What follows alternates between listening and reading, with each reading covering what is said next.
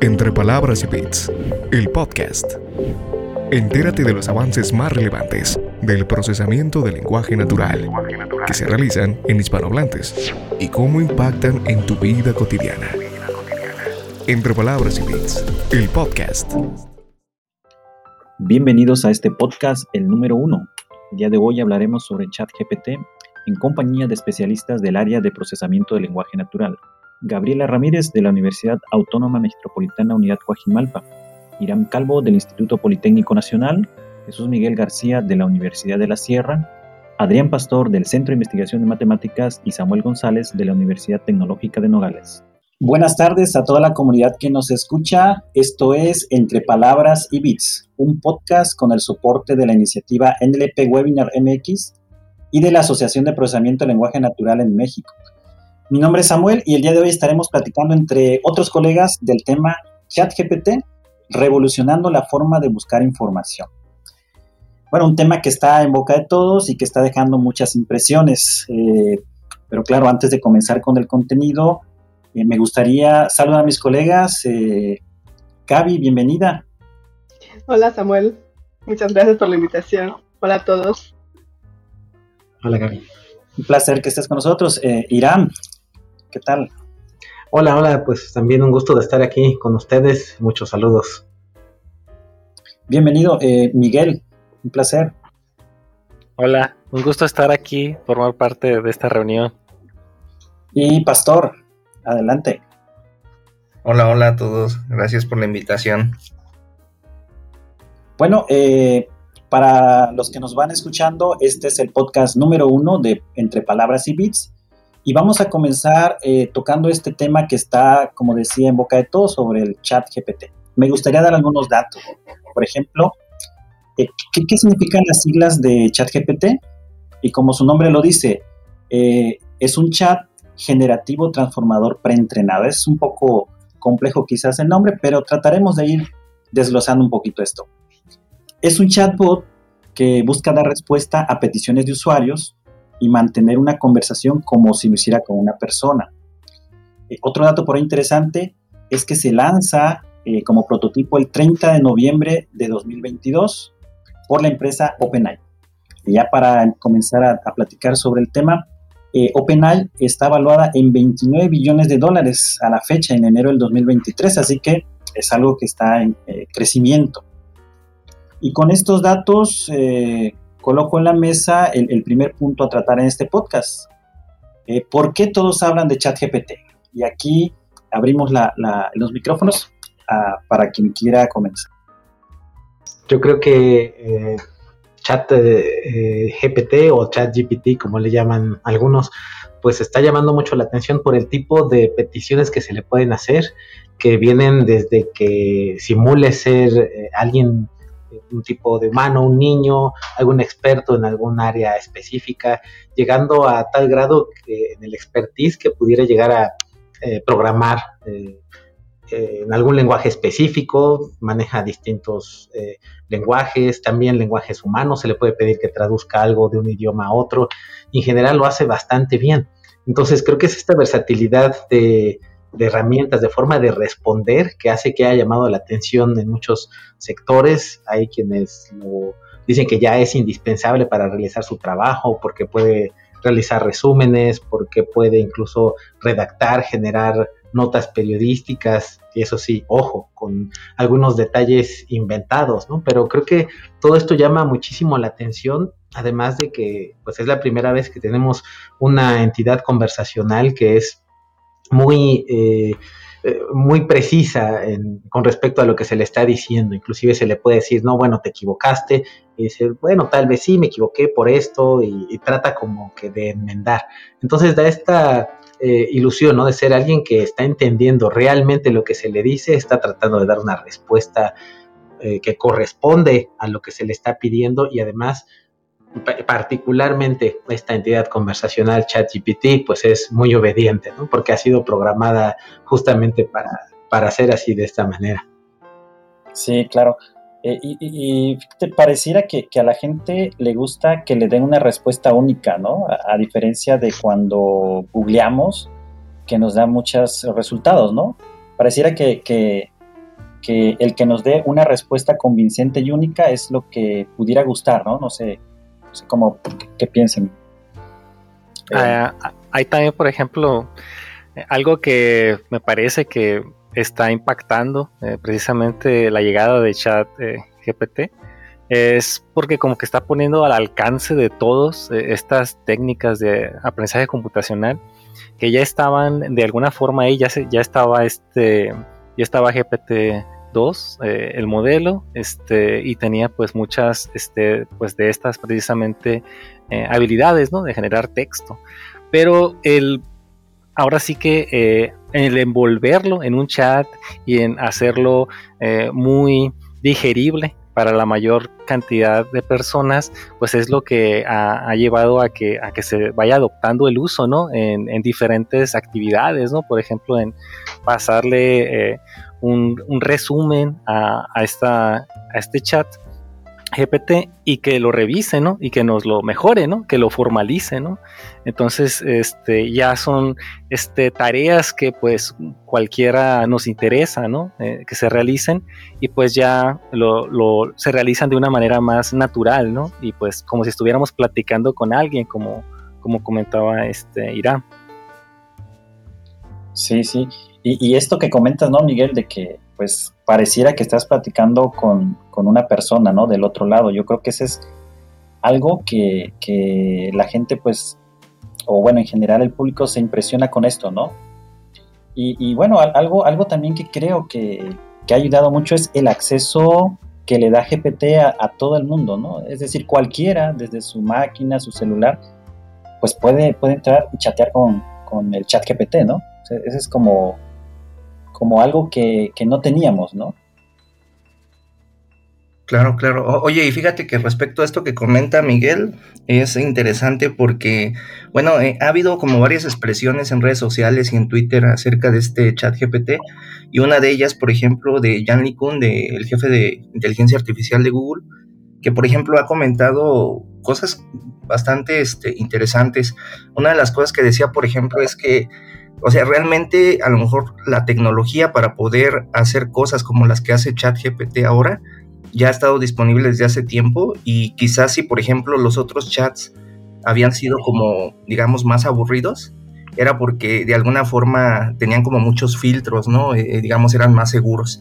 Entonces es como la primera vez, eh, no digo que no tenga como filtros ChatGPT, pero digamos está mucho más abierto que otros modelos que ya habían podido ser como preentrenados también y a lo mejor que también tenían capacidades similares, ¿no? Entonces es una de las cosas que comenta y creo que también es muy interesante.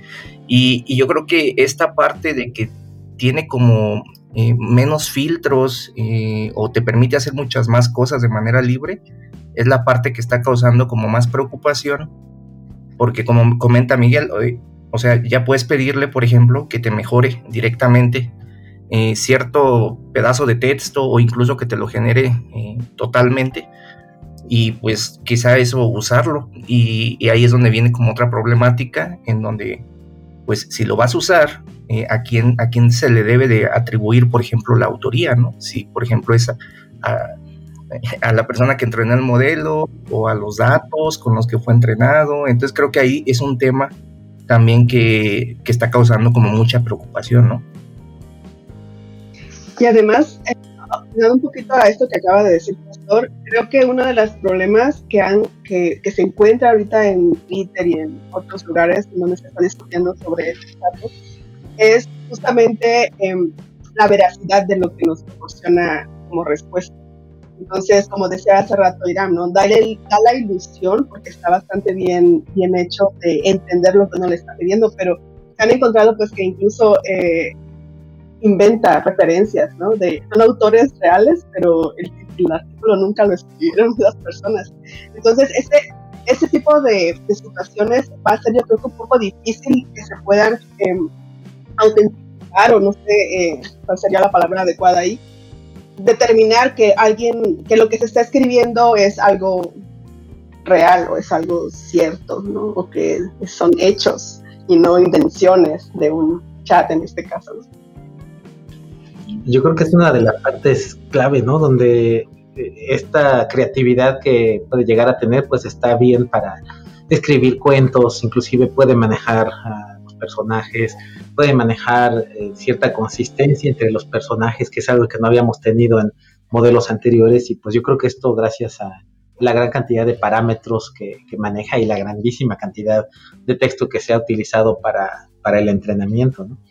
Pero eh, llega un momento en que comienza a, diverger un poco de esto que está inventando y, claro, sí llega un momento en el cual las cosas dejan de tener tanto sentido. Si hablamos, eh, como antes se hablaba mucho, ¿no? De pasar la prueba de Turing, de, si, si, bien no es la intención, ¿no? De, de, este modelo, que claramente a muchas respuestas dice, pues no te puedo responder esto porque tan solo soy un modelo de lenguaje, pero si pudiera, yo te diría bla, bla, bla, ¿no? Y lo que dice tiene bastante sentido, ¿no? Entonces no está diseñado como tal para pasar la prueba de Turing o tratar de engañar a la gente de que es otra persona, pero si se utilizara para esto, sí llegaría un momento ¿no? en el cual se detectaría eh, que, está inventando, ¿no? tanto en los hechos como comenta Gaby, como en la forma también de reportar ciertas cuestiones donde a lo mejor puede llegar a ser eh, un poco repetitiva. Entonces, creo que todavía no, no llega a ser completamente indistinguible, pero sí nos lleva a, otras preguntas muy interesantes, ¿no? De qué es lo que, qué es lo que hace eh, algo ser inteligente, cómo es que tan, tan, solo, entre comillas, un modelo de lenguaje nos engaña también de hacernos sentir que estamos con una entidad inteligente.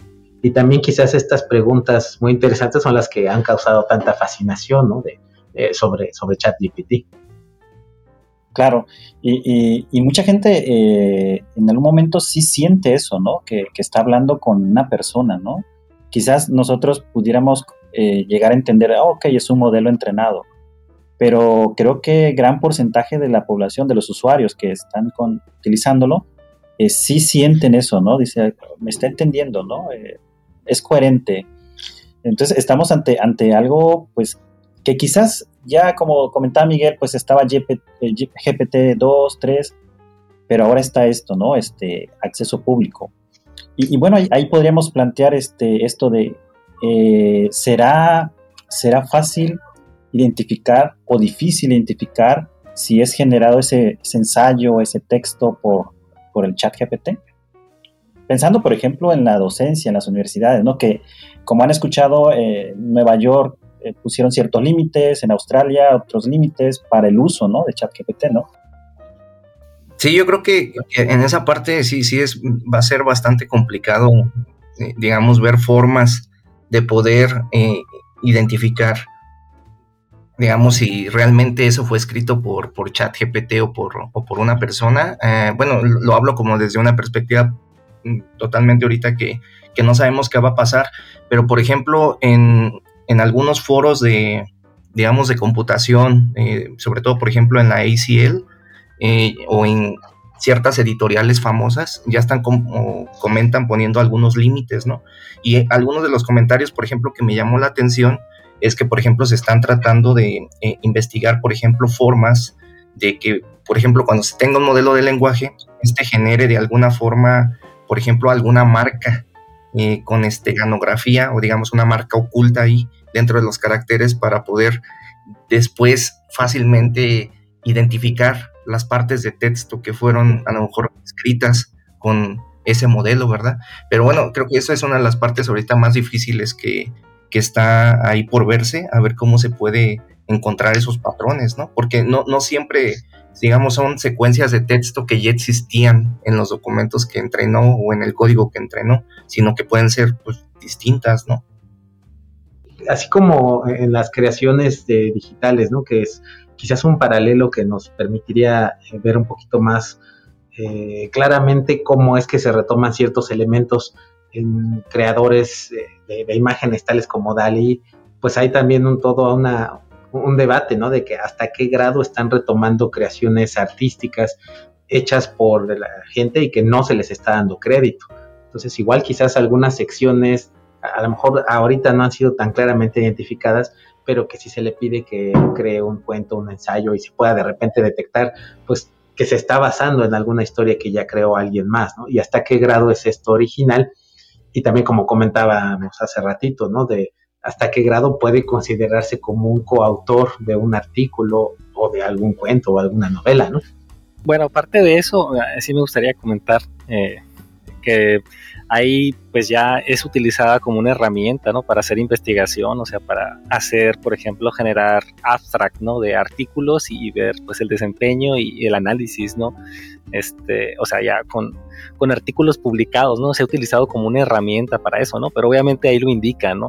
Aquí el peligro más que nada sería con los estudiantes, ¿no? Los estudiantes se supone que están aprendiendo y si vamos, les ponemos un examen en línea y ellos tienen por un lado el chat GPT, ven la pregunta y la escriben y pues ahí directamente, ¿no? Entonces, este, ¿por qué? Porque pues parece que pues las respuestas que, arroja pues sí parecen pues tener pensamiento crítico, eh, sí pueden engañar a uno que otro este, profesor. Eh, entonces, este, si tenemos muchos estudiantes. Entonces, eh, estaba viendo un artículo ahorita que quizás eso les lleve a, a pedir exámenes orales, ¿no? Con los estudiantes, en los cuales pues vea uno al estudiante que está pues haciendo, elaborando su, su respuesta y pues ahora sí ahí se está evaluando, ¿no? Entonces, este, o bien encontrar otra inteligencia artificial que le ayude al docente a detectar eso, ¿no? Pero sí es, eh, es un, va a ser un reto para la academia, este, ver cómo va a lidiar con, con esta herramienta, ¿no? Que yo creo que pues, este, pues ya, ya llegó para quedarse, ¿no?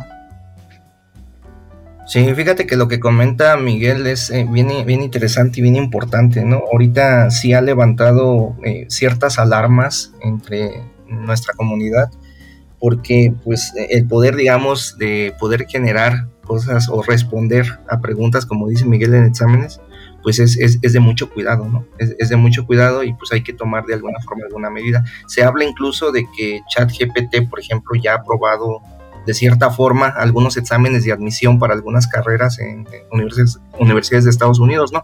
Y es muy interesante. Y fíjate que ahorita también como ligado a eso, eh, así como previamente comentamos, por ejemplo, que hay gente que se sorprende mucho como por las respuestas que genera este modelo en particular. Así también me ha tocado ver un poco eh, el opuesto, en donde, por ejemplo, gente que más o menos está involucrada en el medio de computación, ve ya lo que puede hacer, siento que tampoco entiende eh, lo que tenemos enfrente y que es muy importante, porque por ejemplo, puedes hacer como el comentario, por ejemplo, de, no, pues este, le pedí que generara un, un ensayo, o le pedí que generara un resumen, o incluso le, le, di un problema que me inventé en ese momento de programación o de matemáticas y, y, lo, y lo resolvió, y te dicen, ah, sí, ya lo probé, pero este, se equivoca.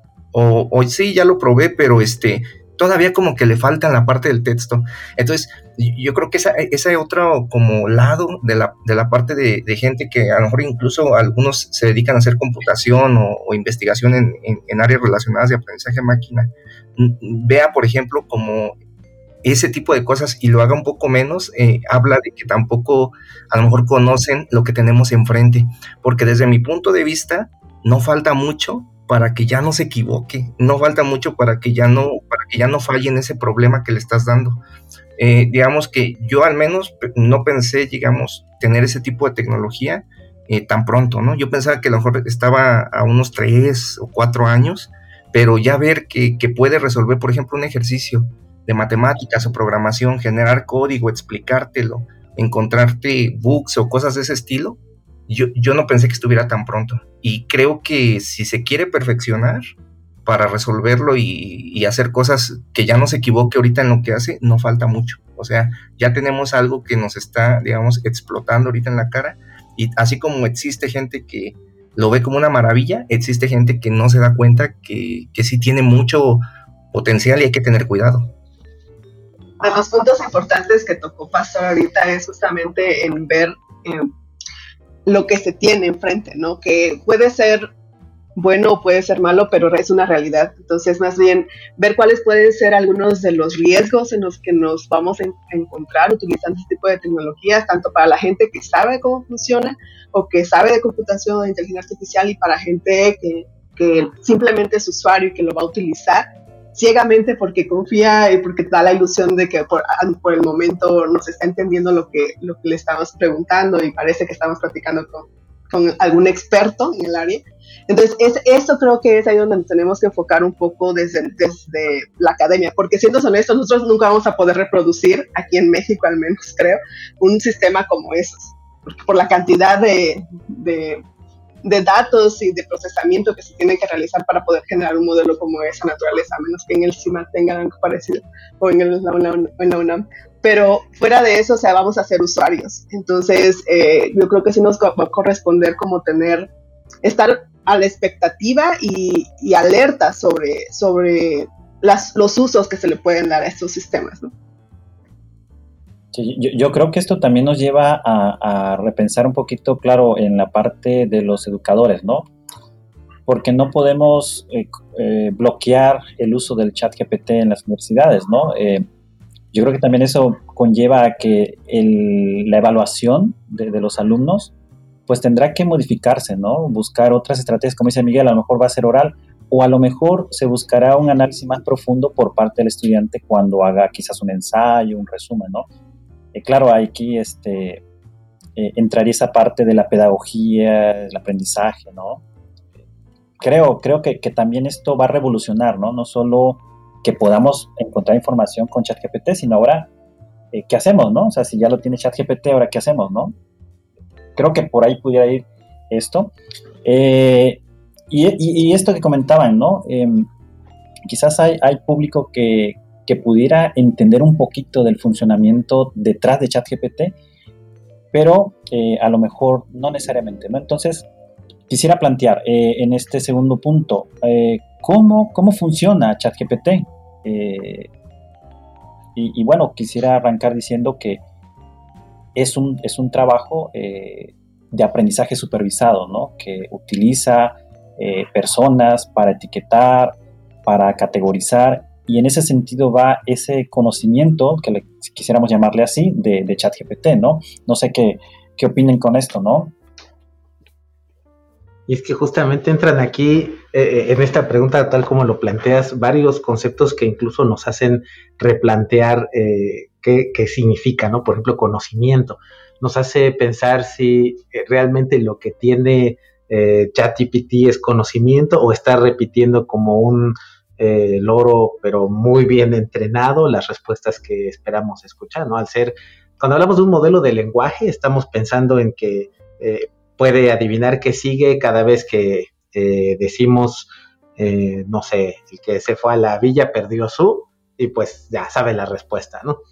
Eh, entonces, esa sería la parte más básica. Pero ya después cuando empezamos a entrenar con respuestas más complicadas a este modelo de lenguaje, como por ejemplo, ¿cómo se dice en francés sí? Ah, pues responde oui, ¿no? Y de todas maneras estamos teniendo una secuencia, ¿no? Donde le decimos, bueno, ¿y cómo se dice?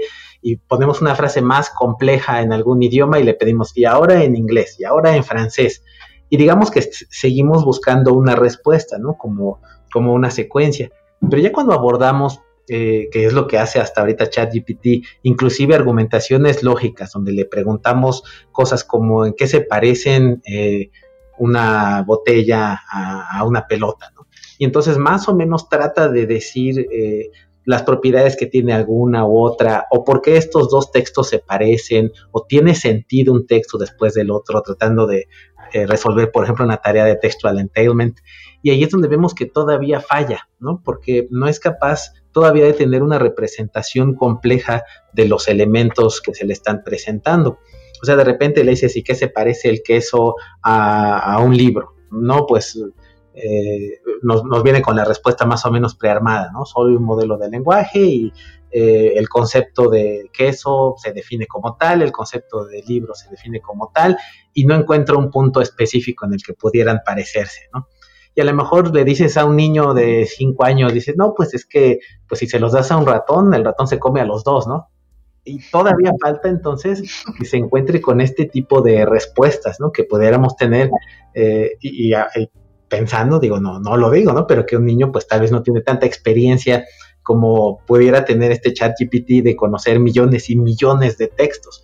Entonces aquí hay todavía algo que, nos pone mucho a meditar, ¿no? Primero, la, argumentación lógica, de, que aparentemente lo hace, pero parece que es únicamente superficial.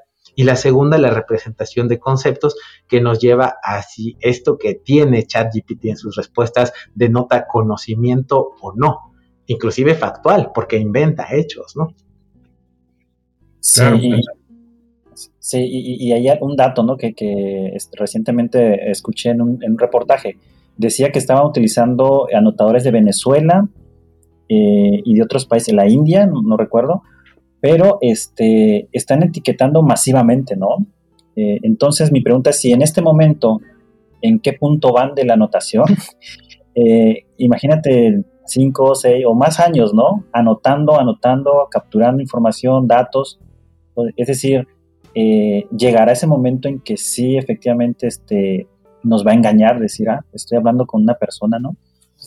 Es, este, es, interesante cómo, cómo va mejorando el, modelo, ¿no? Sí, sí, e, es, muy interesante lo que, lo que comenta Samuel, también lo que comenta Irán. Y, esto que dice, por ejemplo, de, de, que inventa cosas y todo, pues también hay que, hay que tener ahí mucho cuidado, porque, pues como dice Irán, o sea, a final de cuentas, eh, sí, sí influye pues bastante con los datos con los que fue entrenado, ¿no? Porque, bueno, la esencia, digamos, de un modelo de lenguaje es tratar, digamos, de predecir, por ejemplo, la siguiente palabra dada una secuencia de palabras anteriores, ¿no? O, digamos, dado algún contexto que ya ha visto o dada alguna secuencia de palabras que ya ha visto. Entonces trata de como estimar, digamos, cierta probabilidad ahí utilizando esa información. Pero aquí la pregunta es, ¿qué, qué va a pasar exactamente cuando vea, por ejemplo, eh, preguntas o secuencias de las que jamás tuvo, por ejemplo, en su entrenamiento y que implican un razonamiento lógico, un poco más allá de nada más decir cuál es la siguiente palabra que sigue, ¿no? Hace poquito estaba viendo, por ejemplo, eh, un retweet, no me parece, me parece que también fue de Jan Kuhn, de que retuitaba algunas cosas que le preguntaban algunas personas. Y por ejemplo, había una que le decía, eh, a ver, imagínate, por ejemplo, que tengo una hoja de papel sostenida este, con las manos eh, digamos, eh, la mano derecha la punta derecha y la mano izquierda la punta izquierda, ¿no? ¿Y qué va a pasar, por ejemplo, si suelto, por ejemplo, una, una de las manos, abro los dedos, ¿qué sucederá? Y entonces, por ejemplo, ahí, pues yo creo que esa, esa pregunta nunca la había visto, nunca la había observado. Tiene cierta, digamos, eh, intuición e información, pero de, parte de la respuesta que decía era que la hoja iba a soltarse y iba a empezar a girar en el sentido de los dedos que se abrieron, o sea, hacia arriba, ¿no? Entonces como que no hace sentido, pero a lo mejor eh, eh, gramaticalmente y sintácticamente hace sentido totalmente por el tipo de entrenamiento que tuvo, pero no tiene una noción, digamos, de las propiedades físicas. Ahora, ¿se le podrían codificar? Pues yo creo que sí, o sea, podríamos meterle, yo creo que ahí hardcodeado de alguna forma todo, ¿no? Pero eh, sí hay que tener cuidado porque pues eventualmente va a fallar con cierto tipo de cosas. Claro.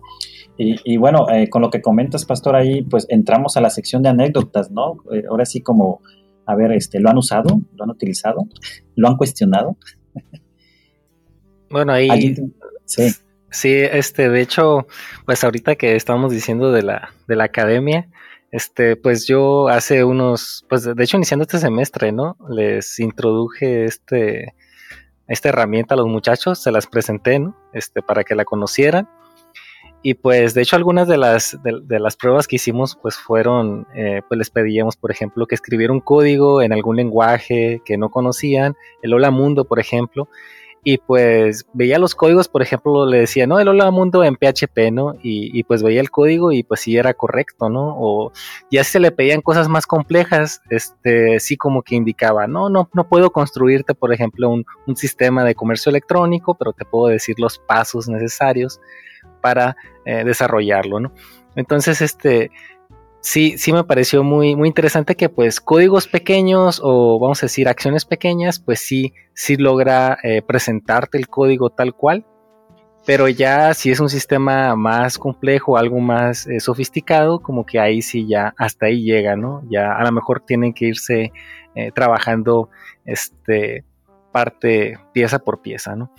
También eh, muy, muy curioso porque pues los muchachos pues jugando con, la herramienta pues le han pedido que, que escriba historias, escriba cuentos, entre, que pongan a sus compañeros y, los hagan como personajes en ese cuento.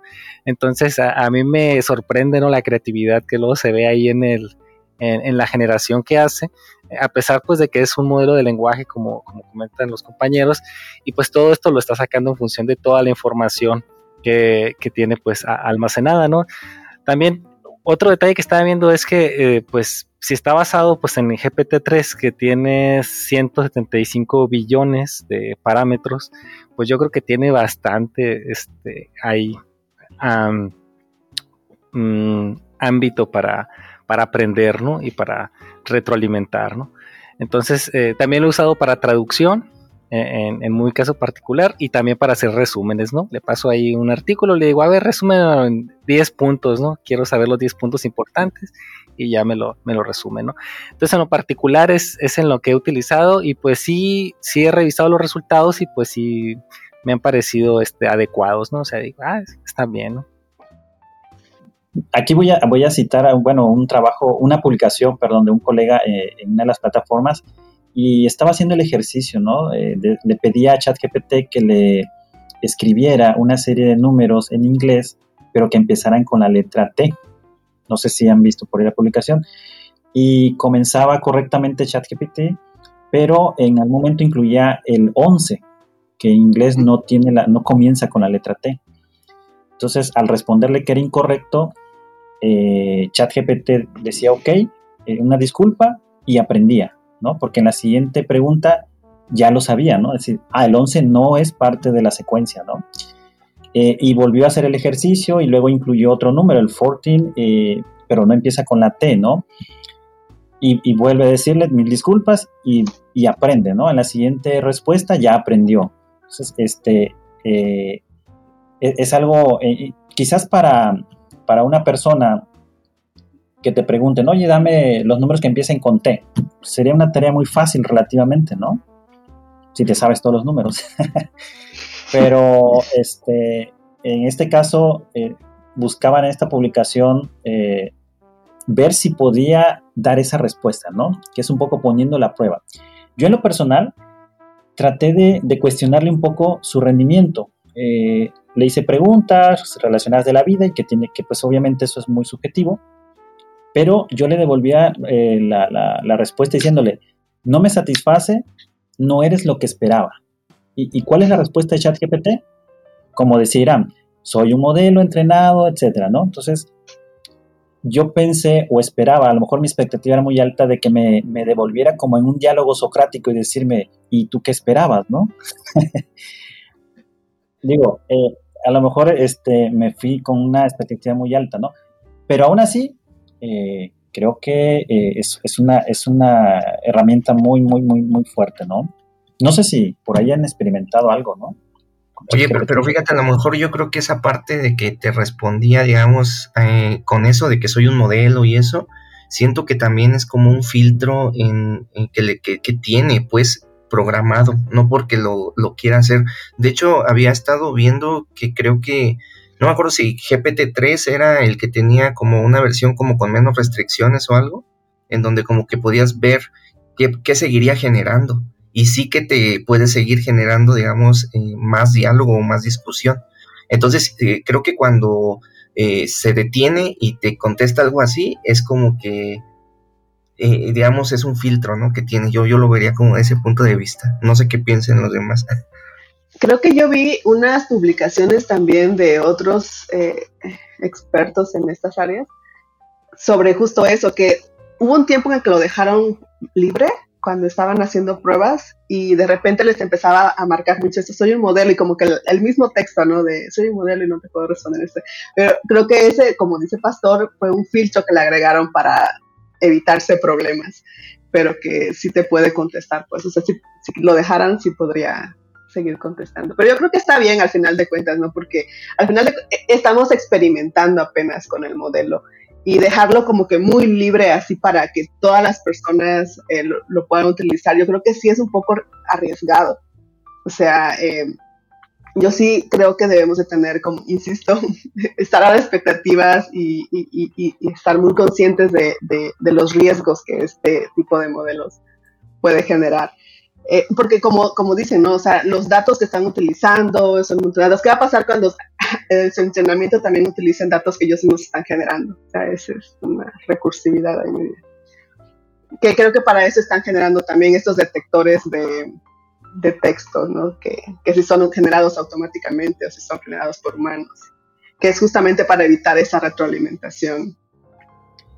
Que, a lo mejor, que a lo mejor y luego nos ponen así como en qué perfil quieres al chat GPT, en perfil en terco, en perfil este eh, inteligente, sabio, este, mesurado, no sé.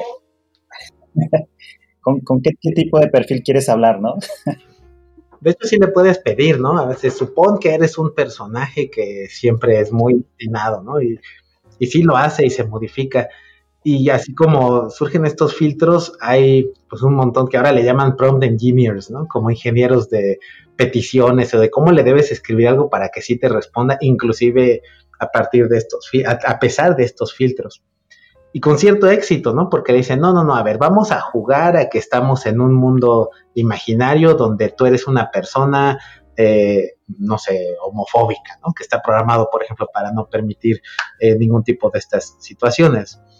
Y en algunas ocasiones lograron eh, que generara algo así, claro, con un mensajito donde decía, bueno, pero cabe hacer notar que esto no se debe decir de esta manera, ¿no?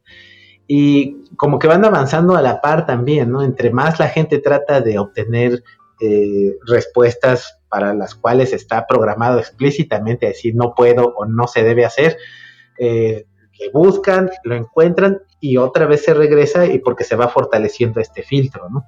Yo creo que porque también existe una gran responsabilidad por parte de la empresa de ser citado como tal, ¿no? El, resultado miren, es una eh, máquina homófoba, ¿no? Porque está escribiendo esto o no considera eh, tal o cual razones de igualdad, ¿no? Y como que evita mucho ser tachado de esta manera como lo han sido otros eh, sistemas de, chat como el de Microsoft Pay, ¿no? Que justamente lo quitaron luego, luego porque empezó a insultar a todo mundo, pero lo único que estaba haciendo era replicando lo que leía de, de la red, ¿no? Donde pues hay mucha gente que insulta y, y como que idealizamos mucho al chatbot, ¿no? Como decían hace ratito, primero queremos que no se equivoque nada en matemáticas, ¿no? O en alguna demostración, eh, queremos que todo lo que diga sea 100% verdad eh, y queremos que sea completamente, eh, que, no tenga ninguna tendencia incorrecta o ética. Y tal vez le estamos exigiendo mucho, ¿no? Mucho más que lo que le exigiríamos a, a un ser humano y también aquí entran cuestiones pues muy interesantes de de ética, ¿no? Preguntas que a fin de cuentas no solamente se las hacemos a un chatbot, ¿no? Sino a nosotros mismos, dado que está entrenado con producciones de los propios humanos, ¿no? Nada más para comentar algo de lo que comentaba Gaby y también comentaba Iram, que mm, definitivamente, o sea, está creado pues de, toda esa información y pues ahora sí que pues este, se, en algún momento pues sí, sí se puede equivocar, pero yo creo que también ahí, ahí está el detalle de, lo que comentaba Gaby, que pues se abrió para todos, ¿no? Y pues ahí cuando uno está utilizando el chat GPT, pues tiene la opción de que uno ve la, respuesta y pues tú puedes decir si está bien, de si le pones manita para arriba o manita para abajo, ¿no? Entonces parece que pues eh, precisamente yo creo que de ahí se están agarrando, o sea, de, de, toda la gente que está utilizando el chat para que evalúe precisamente y le dé un refuerzo al, al chat, ¿no? Y le vaya diciendo, ¿sabes algo? Pues esa respuesta pues no, no es buena, ¿no? Y le pone manita para abajo, ¿no? Y entonces a lo mejor si hay algunas este, instrucciones que pueden irse por el lado de discriminatorias o algo así, pues yo creo que también por ahí se podría empezar a corregir, porque como que ya tiene ese elemento de refuerzo y pues ya como que se vuelve más políticamente correcto, a lo mejor, no sé. Eh, yo creo que eh, por ahí va la, intuición de que pues que, tenga también aprendizaje por refuerzo eh, humano, en este caso, y que pues sí vaya, vaya aprendiendo más incluso de lo que ya, ya sabe, ¿no? Bueno, eh, eso que comentas también puede ser arma de doble filo, ¿no? Porque ¿qué va a pasar cuando las personas malintencionadas y que, y que a veces han sido muchos, eh, creo que incluso por eso, por ejemplo, ciertos chats se volvían como locos, ¿no? tomaban toda la parte como negativa, entonces empiezan a dar muchas manitas arriba para contenido que no debería de ser, pues que va a ir pasando, ¿no? Sí, sería interesante ver cómo lo van a moderar, ¿no? Claro, es que eso, eso en la vida real sucede y con los humanos, ¿no? Este, eh, se puede llevar a un punto algo negativo cuando varios se juntan, ¿no? O sea, cuando varios quieren llevarlo a ese punto, ¿no? A lo negativo va. Pero sí, tienes razón, ¿no? O sea, ¿qué va a pasar con eso, no? Y, aquí este, eh, pasamos este, este punto sobre eh, si estamos en un punto de inflexión en la búsqueda de información. Eh, leía por ahí al creador de Gmail que decía que el buscador de Google será irrelevante en dos años. Esa era su predicción, ¿no? y no sé, pudiera ser quizás, ¿no? Pero yo creo que la forma en que se busca o bueno, la forma de adquirir las respuestas con ChatGPT es la, es la novedad, es, es, lo, es lo nuevo, o sea, y es como acortándote la distancia entre lo que buscas, ¿no? Eh, porque claro, los motores de búsqueda te arrojan 10, 20, 30 resultados y tú eliges, ¿no? Eh, pero claro, esto dependerá de que, pues, por ejemplo, si Google también saca su chat Google, ¿qué va a pasar, no? Yo estaba viendo hace no me acuerdo cuánto tiempo, pero hace algún tiempo eh, sobre TikTok, que las nuevas generaciones ya no buscan en, Google, buscan en TikTok. Entonces, este, por ahí yo creo que por ahí puede también venir la irrelevancia en un futuro de, Google, más que por lo del chatbot, ¿no? del GPT, eh, sino que las nuevas generaciones quieren información rápida en video, en audio, no quieren leer a lo mejor. Y este, yo creo que por, ahí va, por ahí va el asunto. Entonces, o sea, sí el modelo que tenía Google, que ha tenido y va a quedar un poco retrasado pronto, pero no nada más por el, por este chat o por esta tecnología, sino por todas las nuevas cosas que, están sucediendo actualmente. Es lo que creo. Sí, porque, eh, por ejemplo, me puse a pensar, dije, ¿qué tal si ahora para mi estado del arte le pregunto a ChatGPT que me diga cuál es el estado del arte de, un tema en particular, ¿no? La pregunta, ¿qué tan, qué tan válido será, ¿no? Ahí, por ejemplo, este, pues ahorita estaba revisando precisamente porque pues Google como que era el que estaba a la cabeza, ¿no? En recopilación de información, motores de búsqueda, pues ellos como que pues ya también se pusieron a trabajar, ¿no? Y pues están con el Google Sparrow, ¿no? Que quieren pues ahora sacar su, su chat, ¿no? Que tenga también pues respuestas este, de esta manera, pero parece que lo nuevo que va a tener es que pues te va a indicar las fuentes, ¿no? Y yo creo que pues ahí sí ya, eh, pues sí, pondría ser un buscador que sí sea más, eh, vamos a decir, que, que sí puedas utilizar con, mayor confianza porque pues ya te vas a la fuente y pues ya sacas más información de, lo que se está basando, ¿no? Entonces, pero sí, o sea, como que ya se están moviendo para allá, ¿no? O sea, ya no, yo, yo siento que a lo mejor no tarda mucho en que ya lo vayan incorporando en los motores de búsqueda, ¿no? Sí, yo creo que no va a ser reemplazado totalmente. Yo pienso que a lo mejor va a haber algún botón que diga si quieres una respuesta concreta de, del algoritmo de Google o algo por el estilo. Pero siempre va a haber necesidad de algunas personas, espero, seguir viendo las fuentes, ¿no? ¿Cómo ves, Irán? Eh, ¿Dejaremos de usar Google? Pues yo creo que es una búsqueda diferente, ¿no? De hecho, el mismo Google se ha transformado y anteriormente buscaba casi de manera textual lo que nosotros buscábamos o queríamos encontrar. Y servía para otros propósitos, eh, por ejemplo, para eh, usarlo como como estadísticas del lenguaje, que tantas veces aparecía apagar eh, fuego con agua. O le podías preguntar directamente apagar fuego con asterisco y te salían los 10 resultados más eh, relevantes y entre ellos con agua, con humo, con polvo, con químicos. Y entonces... Yo recuerdo que hacía eso. Pero tiene mucho que no lo uso de esa manera. Ya no sirve justamente lo que te iba a comentar, que ya no sirve porque lo han tratado de mejorar, ¿no? E inclusive a veces tú buscas una palabra específicamente tal como la viste escrita en algún lado, ¿no? Y no es a lo mejor un error, sino un uso particular. Y te incluye otros usos con otras grafías porque trata de ampliar la búsqueda, o sea, como que trata de ayudarte. Y a veces en todos estos asistentes inteligentes, a veces no quieres que te ayuden, ¿no? Porque la manera que tú estás haciendo la búsqueda, buscas una cadena exacta. Entonces Google ya no te permite encontrar cadenas exactas dentro de su vasto repositorio. A lo mejor también va a pasar con algunas construcciones de pares de palabras o, conjuntos de palabras, ciertos enegramas, que ya no, ya no tienes acceso a ellos eh, mediante Google. Y todavía más si le pones una capa de interpretación mediante un modelo de lenguaje donde ya no vas a poder eh, acceder directamente a las fuentes, sino preguntando de diversas maneras. Eh, de nuevo vamos a caer en esto de reaprender a hacer estas búsquedas, pero también vamos a perder cierto eh, control sobre estas búsquedas. Quizás un poquito como la programación, ¿no? Quieres tener control total de dónde está tu bit y dónde lo estás poniendo, pues programa en ensamblador, ¿no? y a fin de cuentas todo va a seguir descansando en ensamblador, pero de repente eh, tú vas a decir, quiero eh, tener una búsqueda más avanzada o una programación eh, sobre otro nivel que puede ser un lenguaje estructurado, un lenguaje orientado a objetos, un lenguaje visual, y vas perdiendo justamente el control hasta abajo en Python, no sabes ni dónde se almacenan las cosas, y a lo mejor no te interesa, ¿no? Pero para otro tipo de aplicaciones va a, va a seguir siendo necesario controlar eh, casi hasta el nivel bit, o quizás no tanto, pero en qué región de memoria tú vas a estar trabajando.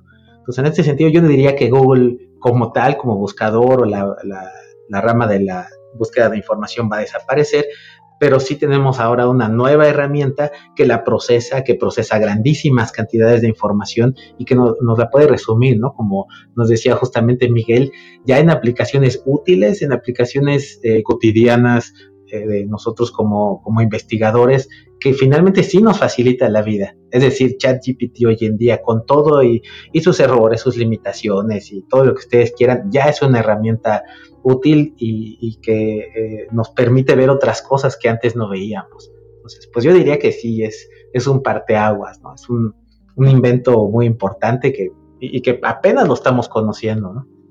Sí, yo totalmente de acuerdo con lo que comenta Irán y, pienso que eh, de esto que comenta, o sea, quizá no solo en la parte de búsqueda y de recuperación de información, o sea, creo que también es como un punto, pues no sé si de inflexión, pero sí es un punto importante en la parte, digamos, de la historia de la inteligencia artificial, en cómo puede impactar, por ejemplo, en, en la industria o, por ejemplo, en la parte de los empleos, ¿no?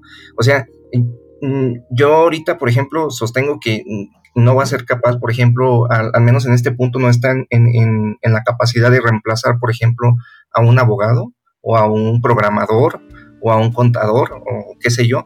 Eh, pero, eh, ¿qué pasa o qué va a pasar? Lo que yo me pregunto, si una empresa, por ejemplo, que tenía, vamos a decir, 20 programadores, ya puede hacer lo mismo con 5 que estén usando ChatGPT.